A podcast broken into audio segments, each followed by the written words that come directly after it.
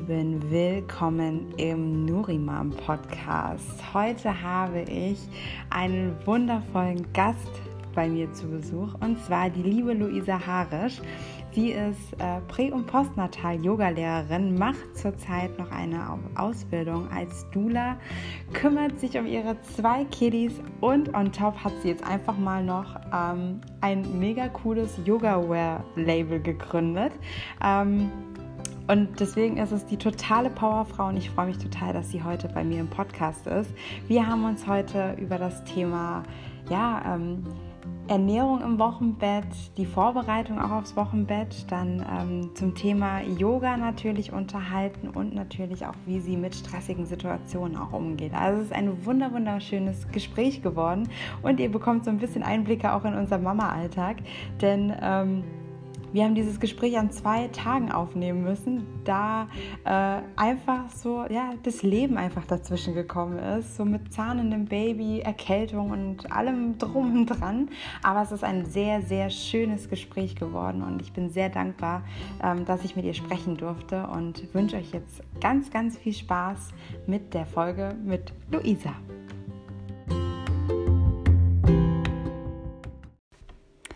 Hallo liebe Luisa, ich bin total froh, dass du in meinen Podcast gekommen bist. Ähm, du bist ja so auf unserer ja, Top 5 Liste ganz, ganz oben gestanden. Ähm, ich wollte unbedingt mit dir einen Podcast aufnehmen, weil ich deine, dein Hintergrund und deine Philosophie und auch diese pure Lebensfreude einfach unbedingt mit den anderen Mamas äh, teilen wollte und äh, bin deswegen sehr, sehr froh, dass du dabei bist. Und ähm, es wäre total cool, wenn du dich für die, die dich noch nicht kennen, also erstmal ähm, Schande über die, die dich noch nicht kennen, ähm, und direkt einmal äh, rüber dann auf Instagram nach dem Podcast. Ähm, aber stell dich doch bitte einmal vor und ähm, ja, erzähl uns so ein bisschen was von dir. Voll gerne. Ähm, erstmal auch danke fürs Kompliment. Ähm, ich bin Luisa, ich bin Mama von zwei Jungs und ähm, mache neben den Jungs Yoga. Ich bin Yogalehrerin und habe mich auf die ähm, Zeit der Schwangerschaft, der Geburt, des Wochenbettes und auch die Rückbildung spezialisiert und gebe dafür Online-Kurse, habe auch einen YouTube-Kanal, ähm, gebe Workshops und habe auch ein Kinder-Yoga-Buch geschrieben, da ich vor meinen zwei Kindern viel Kinder-Yoga gegeben habe. Das kommt auch im Februar raus.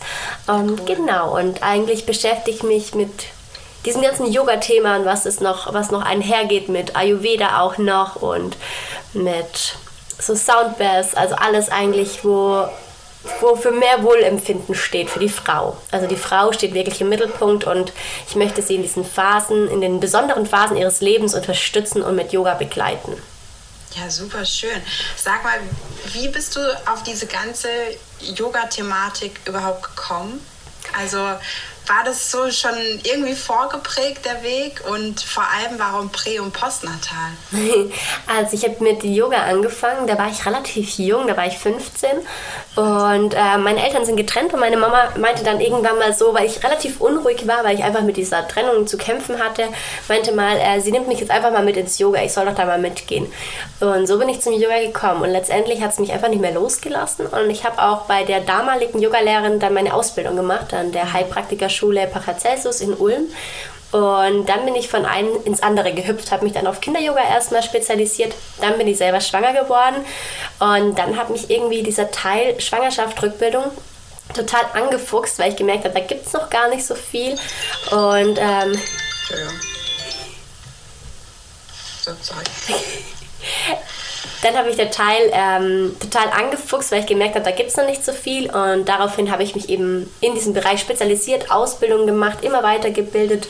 Derzeit mache ich auch gerade noch so eine Dula-Ausbildung, weil ich gemerkt habe, ähm, dieses Yoga-Thema ist total klasse. Es gibt ganz viel Wissen, aber mich hat halt auch dieser ähm, gesundheitliche Aspekt, was passiert bei der Frau, zum Beispiel jetzt im Wochenbett, mhm. ähm, konkret ähm, total interessiert. Und da bin ich auf diese Dula-Ausbildung gestoßen. Und die mache ich auch gerade, um einfach noch tiefer einzutauchen und auch zu schauen, hey, was kann man auch außerhalb von der Matte machen, um die Frau zu unterstützen. Mhm. Und sag mal, wenn du Prä- und Postnatal unterrichtest, wie sind so die Mamas am Anfang drauf? Also merkst du, dass die zum Beispiel in der Schwangerschaft extrem unruhig sind oder auch im Wochenbett? Merkst du da irgendwelche Unterschiede? Also ja, total. Also die Frauen, also ich kann es auch total von meiner eigenen Erfahrung eben ähm, sprechen. Also sie sind einfach viel sensibler, viel feinfühliger und nehmen viel mehr auf und wollen auch viel mehr wissen. Weil auf einmal gibt es etwas in dem Leben der Frau, ähm, was vielleicht über dem eigenen Gut steht. Also man hat auf einmal so einen Aspekt, so hey, da gibt es was, was ist wichtiger als ich vielleicht und ich möchte mich bestmöglich um dieses äh, Wesen, das in einem heranwächst, kümmern.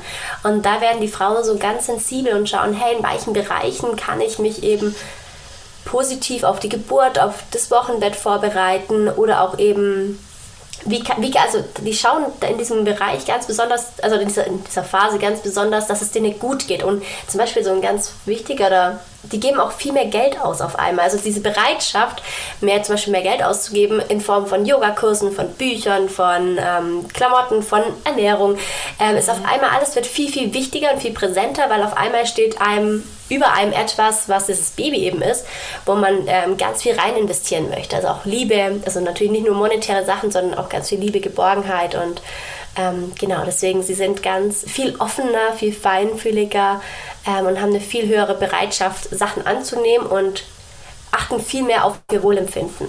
Mhm. Schön. Ja, das äh, war bei mir genauso. Ich habe auch mit Yoga im, beim ersten Kind gestartet und äh, es war wichtig. Also es war wirklich wichtig. Und ähm, für Frauen, die jetzt zum Beispiel noch nie Yoga gemacht haben, könnten die jetzt auch starten mit Yoga in der Schwangerschaft? Ja, total. Also es gibt sogar relativ viele, die wirklich erst dann, so wie bei dir jetzt auch, erst durch eine Schwangerschaft den Weg zum Yoga finden und dann beim Yoga bleiben.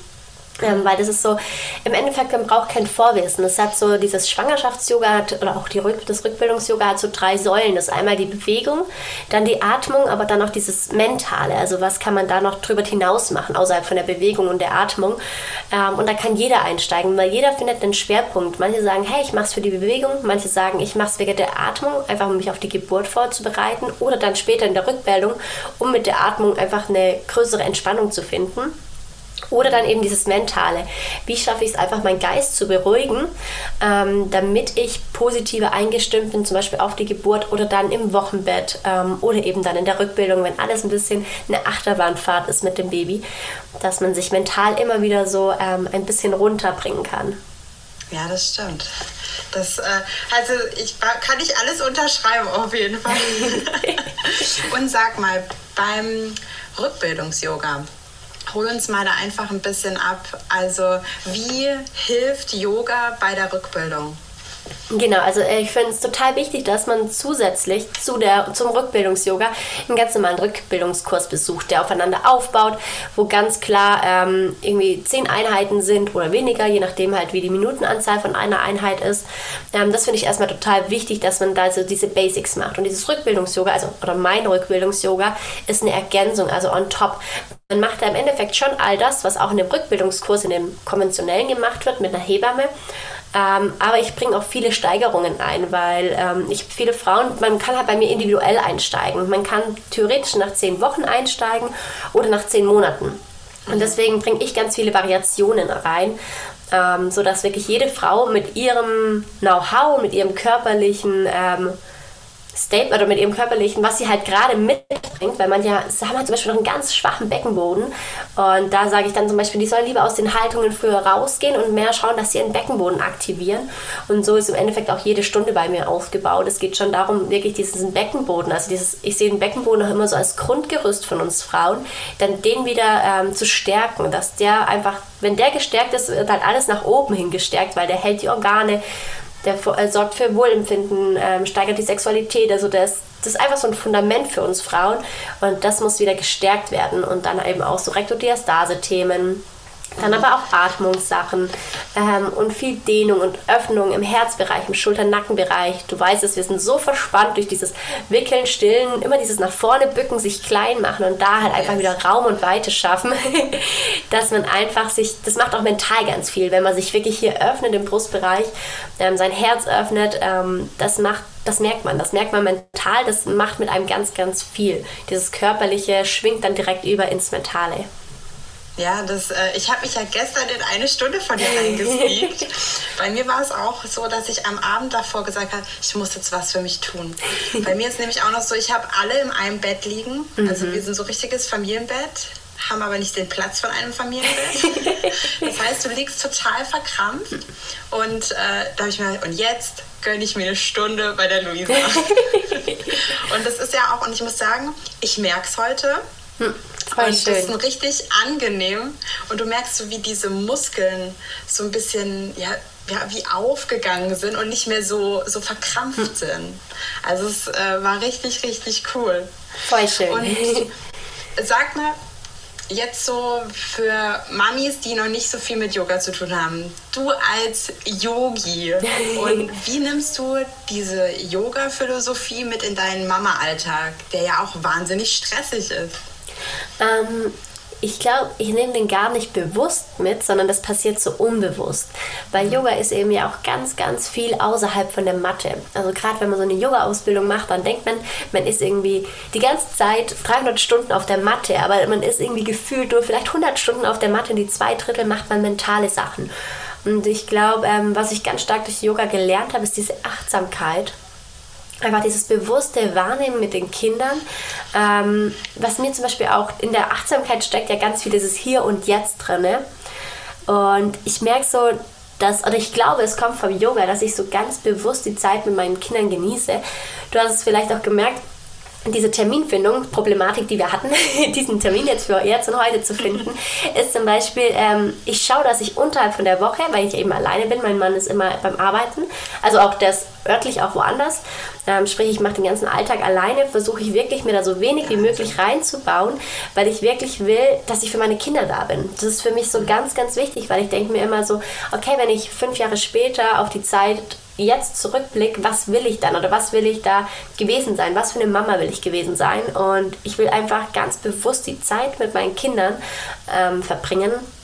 Und ich glaube, das habe ich durchs Yoga ganz viel gelernt. Dieses bewusste Wahrnehmen, diese Achtsamkeit ähm, in den Kleinigkeiten oder dieses gemeinsame Spielen auch oder halt auch Werte. Ich glaube, diese ganz viele Werte, die ich habe, ähm, die wurden gestärkt durchs Yoga, weil man die dann nochmal so ganz bewusst sich hervorruft. Ähm, die werden, ich will es gar nicht Dogmen nennen oder so, aber man kann das als Dogmen sehen im Yoga, obwohl sie viel freier sind. Ähm, aber da kann man so viel in seinen Alltag integrieren.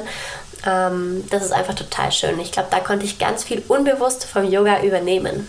Hm, das hört sich schön an. Und sag mal, wie war dann ähm, für dich Wochenbett 1 und 2. Also vor allem natürlich auch mit dem Hintergrund und dann eben auch der Unterschied vom ersten aufs zweite Wochenbett. Also was hast du vielleicht optimiert, wenn es so sagen kann? ähm, und was würdest du auch Mamas mitgeben, die äh, sich aufs Wochenbett vorbereiten? Ja, ähm, zu der ersten Frage, ähm, mein Wochenbett 1 und 2 im Vergleich. Ähm, also ich muss sagen, im ersten Wochenbett, ich habe mich im Endeffekt nicht wirklich darauf vorbereitet. Ich wusste nicht, was da kommt, was da auch ähm, körperlich passiert. Das war für mich das ähm, das, der, ich sag mal, das Krassere noch, was da wirklich mit diesen Blutungen, mit den Nachwehen, dessen war ich mir nicht wirklich bewusst. Ich habe mich mit allem auseinandergesetzt, was in der Schwangerschaft passieren kann, aber dann, was, was passiert eigentlich im Wochenbett? Das habe ich irgendwie so beiseite geschoben, beziehungsweise man hat es mir auch nicht nahegebracht. Also das war für mich irgendwie so. Und dann war ich in dem Wochenbett. Gott sei Dank war auch mein Mann halt wirklich vier Wochen daheim. Es war das erste Kind. Wir konnten die Zeit halt ganz, ganz intensiv nutzen und hatten auch die Zeit, ähm, also ich hatte auch zum Beispiel, ich war wirklich ähm, neun Tage, es war nicht ganz, ich habe es leider nicht zehn Tage geschafft. Ich war wirklich neun Tage, war ich nur im Bett, da bin ich auch ganz ehrlich. Aber da war ich wirklich neun Tage nur im Bett. Und ähm, das konnte man halt da total leicht, ähm, weil man ja keine Verpflichtungen hatte. Man hatte kein anderes Kind, wofür das man irgendwie rausgehen muss, mal auf den Spielplatz. Ähm, das konnte ich super gut einhalten mit der Ernährung hat Gott sei Dank auch total gut geklappt, weil, ähm, also da wusste ich schon einiges durch meine Ausbildungen und mein Mann hat dann viel gemacht, meine Mama kam auch, meine Schwiegermama kam, hat für mich gekocht und wir haben damals noch in München gewohnt und konnten halt uns einfach überall äh, was super Tolles holen, was einfach zum Wochenende passt. Also es war einfach, wir hatten Liefermöglichkeiten ohne Ende und das war halt genial. Ähm, nichtsdestotrotz bin ich trotzdem mental in so ein kleines Loch gefallen und das war für mich total erschreckend, weil ich dachte so, hey, an sich habe ich doch super Rahmenbedingungen, dann falle ich da in so ein kleines Loch und gleichzeitig bin ich halt über mich selber total erschrocken. So, wie konnte mir das jetzt passieren? So. Ähm, und das war für mich so ein ganz, ganz großes Learning, dass ähm, die von artgerecht spricht ganz oft ähm, von diesem Dorf oder halt allgemein wird ganz oft von dem Dorf gesprochen, ähm, das eine Familie oder eine werdende Mama braucht. Und mir ist bewusst geworden, nur weil mein Mann irgendwie vier Wochen daheim ist und weil mal kurz meine Mama kam oder die Schwiegermama kurz kam für ein, zwei Nächte, habe ich noch lange kein Dorf. Und deswegen bin ich da auch, und auch diese Rolle, dieses Mentale, auf einmal Mama sein, auf einmal steht, also gibt es ein Baby, das steht über allem, also über jeglichem Bedürfnis. Ähm, und dann auch das, oh, was passiert da? Okay, krass, ich verliere unfassbar viel Blut. Ist das normal? Hat man Nachwehen? Das waren irgendwie lauter so Sachen, die waren mir nicht bewusst, weil das sind, finde ich, sind schon auch so Tabuthemen, wo dann von meinen Freundinnen oder insbesondere auch von der Familie ähm, so totgeschwiegen worden sind. Meine Mom meinte auch, das fand ich so spannend. Ich habe meine Mom wirklich gefragt, ich so, Mama, wie hast du das im Wochenbett gemacht? Und sie meinte, du Isa, ich war einfach zehn Tage im Krankenhaus, dass man vor 30 Jahren ist man noch nicht einfach direkt nach Hause gegangen oder hat eine Haus, also ich hatte eine Hausgeburt oder hat eine Hausgeburt gemacht sondern ich war, im Woche, ich war einfach im Krankenhaus und ich wurde versorgt. Ich habe jeden Tag mein Essen bekommen. Dann bin ich nach Hause gegangen und da haben die Großeltern noch unten gelebt. Also sie sagt, im Endeffekt, sie hatte dieses Wochenbett so, wie man es haben sollte, hatte sie, aber gar nicht bewusst, also total unbewusst halt, mhm. ähm, durch die Zeiten der Klinik und dann danach. Und für mich war das so, und ihr ist es da auch so bewusst geworden, krass, was muss man eigentlich organisieren, wenn man nicht diese Rahmenbedingungen hat, bewusst oder unbewusst. Ähm, genau, und dann war eben klar, wir kriegen ein zweites Kind. Und dann war für mich ganz klar, ähm, ich will dieses zweite Kind nicht in München kriegen. Nicht mit diesen Rahmenbedingungen, obwohl wir auch, wir hätten uns eine Nanny holen können, wir hätten, das wäre alles eigentlich möglich gewesen. Aber für mich war klar, ich will die Heimat. Ich will, dass ich meine Mama anrufen kann, die ist in fünf Minuten da. Ich will das zu wissen, dass ich meine, zum Beispiel meine Tanten auch um mich herum habe, die mich bekochen oder die Schwiegermama oder Freundinnen, so richtige, die alten guten Freundinnen, wo man weiß, so. So die Herzensfreundinnen. Genau, genau, wo man einfach so komplett. Ähm, man selbst sein kann und loslassen kann und weinen kann, zum Beispiel, wenn einem danach ist. Ähm, und das war für mich ganz klar, weil ich wusste, ich kann nur eine gute Mama sein mit dem, wie ich es auch sein will, wenn ich diesen, diesen Rahmen eben habe. Und ich wusste, den habe ich in München nicht. Da fühle ich mich etwas verloren in dieser zwar unfassbar großen, schönen Stadt mit ganz vielen Menschen, aber irgendwie ist man dann doch so allein. Ähm, und dann sind wir zurück in die Heimat gezogen, haben relativ schnell auch ein Haus gefunden und das hat sich für mich halt alles viel, viel, viel stimmiger, wohler angefühlt. Ähm, und dann habe ich mein Kind, also das zweite Kind, wieder hier daheim bekommen. War wieder ähm, die neun Tage, es waren diesmal dann wirklich auch wieder neun Tage ähm, zu Hause und konnte das Wochenbett halt wirklich, wie es im Buch steht, ähm, durchführen. Habe mich bekochen lassen, habe mir keine Bodies gewünscht, sondern habe mir wirklich Essen gewünscht. Ähm, zum Beispiel meine Tante, sie, die haben noch eine Metzgerei, so ganz urtypisch, obwohl ich super wenig Fleisch esse, habe ich aber gesagt, hey, bitte mach mir Rinderkraftbrühen. Und zwar nicht eine, sondern wirklich, dass ich zwei Wochen davon leben könnte. Und sie hat mir lauter Rinderbrühen eingekocht, ähm, eingefroren. Super. Und das war wirklich so. Ähm, und gleichzeitig habe ich ähm, dann auch schon diese Dula-Ausbildung gestartet gestartet. Natürlich mhm. wusste ich dann noch, was es alles ankommt. Dann hatte ich auch eine Hebamme ähm, hier in Ulm für die Hausgeburt, die das Wochenbett viel mehr im Fokus hatte. Zum Beispiel hat die mich wirklich auch jeden Tag massiert. Ähm, also es war so, und sie hat sich viel mehr Zeit genommen für mich im Wochenbett. Die äh, Münchner Hebamme, die auch die Hausgeburtshebamme war, die war halt so eine halbe Stunde danach irgendwie da und ich hatte da eher so Stillthemen und eigentlich stand immer nur dieses Stillthema im Wochenbett im Vordergrund ähm, und gar nicht irgendwie ich als Person, wie es mir eigentlich geht. Und das war diesmal halt viel, viel mehr im Fokus. Und ich habe auch geschaut, dass ich so ein ähm, dass ich einfach, dass mein Mann viel rauskam mit dem ersten Sohn ähm, und ich dann einfach mit dem zweiten Baby daheim bin und das war halt viel, viel stimmiger, weil ich wirklich diese Learnings umsetzen konnte. Ähm, und zum Beispiel, ich hatte kein einziges Mal irgendwie so mental so Tief. Mir ging es eher, war ich mhm. irgendwie so nach, es gab was, war zwei Wochen später, dachte ich so, ich kann Bäume ausreißen. Mir geht es so unfassbar gut in diesem Wochenbett. Ähm, und das war irgendwie total, total, also richtig, richtig schön, das ähm, so erleben zu dürfen nochmal. Obwohl auch mein erstes an sich ein total schönes Wochenbett war, ähm, war das zweite nochmal so die Krönung, okay, wenn man wirklich die Sachen beachtet, ähm, dann fühlt sich das verdammt gut an. Trotz diesen ganzen Sachen, die da passieren, die ähm, krass sind, ähm, das, ähm, ich glaube so, äh, weil ich habe mir vorher Gedanken gemacht ähm, über so, hey, sind so drei Key Facts, die ich werdenden Mamas mitgeben kann. Und ich glaube, das ist einmal wirklich dieses System, sich zu schaffen, so ein Support-System, wo man Hilfe bekommt. Ist es dann wirklich äh, eine Mutterpflegerin? Ist es die Mama? Ist es die Schwiegermama? Ist es eine Freundin? Aber sich wirklich so umsorgt und das nicht irgendwie für zwei Tage nach der Geburt, sondern eher für zwei, drei Wochen nach der Geburt. Also eher für einen längeren Zeitraum, anstatt für so einen kürzeren. Ähm, dann ist es die Ruhe ich glaube, uns Frauen fällt es so unfassbar schwer, zur Ruhe zu kommen, sich Zeit zu nehmen. Oh, das stimmt. Ähm, und auch wirklich, auch da, wo ich diesen Aufschwung hatte von, oh mein Gott, ich mache jetzt alles, mir kann Bäume ausreißen, ähm, bin ich erstmal runter in die Stadt gelaufen auf dem Wochenmarkt und wieder nach Hause. Ich kam mir an und erstmal, bam, so zwei Stunden später die krasseste Brustentzündung. Hatte ich beim ersten Kind nie. Und dann kam meine Hebamme und meinte so, ja, da hast du jetzt deinen Kassenzettel. Ähm, Zu viel zugemutet. Genau, genau, weil sie wirklich so, hey Luisa, eine Wundheilung braucht sechs Wochen und nicht irgendwie zwei Wochen. Dir geht es da viel zu gut, weil du eine super Heilung hast, weil du wirklich drauf achtest, auf all die Aspekte. Aber jetzt heißt Ruhe. Und das war mental total schwierig, sich daran zu halten. Ähm, deswegen finde ich das so wichtig, wirklich uns Frauen das mitzugeben, weil ich glaube, wir haben es auch teilweise total verlernt in unserer jetzigen Zeit, sich mal wirklich nur aufs Sofa zu legen und einfach nur zu sein und nicht irgendwas machen zu müssen. Ähm, Wann lagst du das letzte Mal auf dem Sofa? Gerade eben, weil ich ein bisschen Schnupfen habe. Wirklich den ganzen Vormittag und habe nur so am Handy so ein bisschen rumgedödelt, also in WhatsApp, so ähm, Nachrichten beantwortet, aber nichts gearbeitet, nichts irgendwie ja, nichts Größeres gemacht, keine Spülmaschine ausgeräumt, nichts, einfach nur rumgedödelt. Ähm, aber natürlich, mir fällt es unfassbar schwer, aber es ging einfach Gott sei Dank manchmal, wenn es mich erwischt, dann so, ähm, dass ich wirklich nichts machen kann.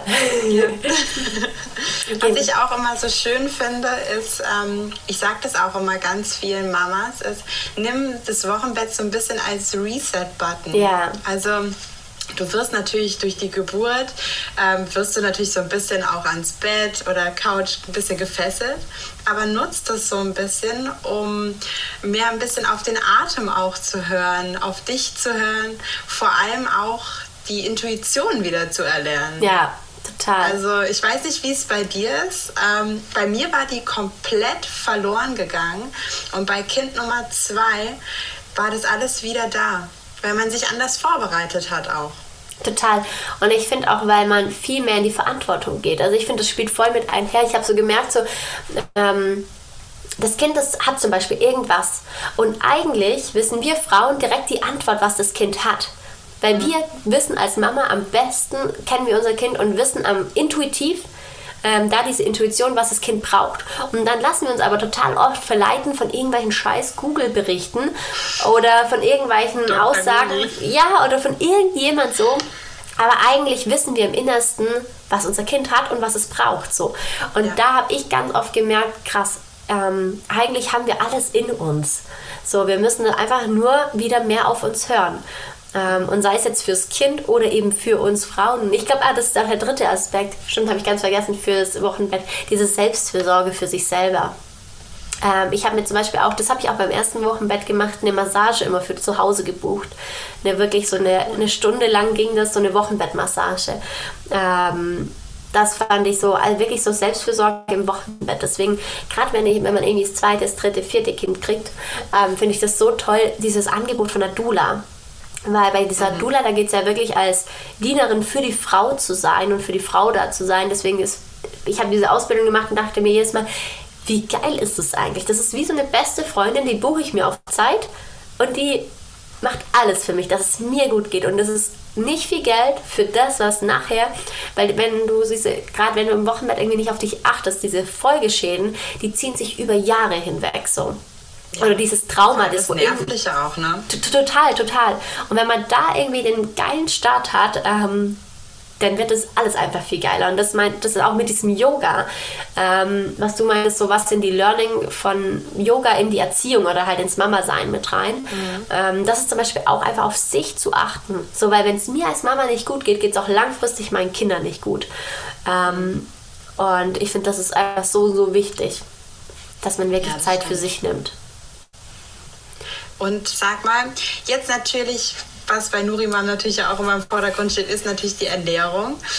Ähm, magst du uns mal so ein bisschen abholen, was so deine ja, Ernährungsbasics sind, die du vielleicht auch für Schwangerschaft und Wochenbett ver äh, vermittelst oder mitgenommen hast?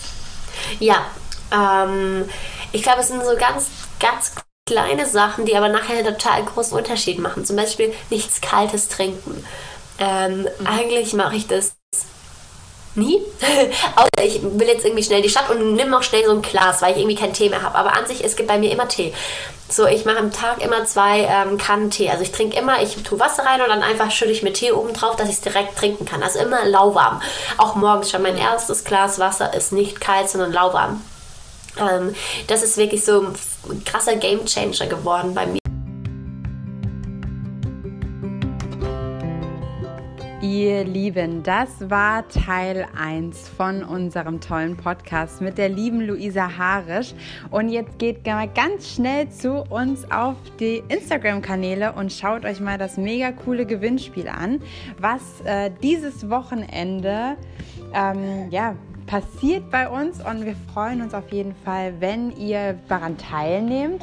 Und jetzt wünsche ich euch noch einen wunderschönen Tag und Teil 2 des Interviews folgt.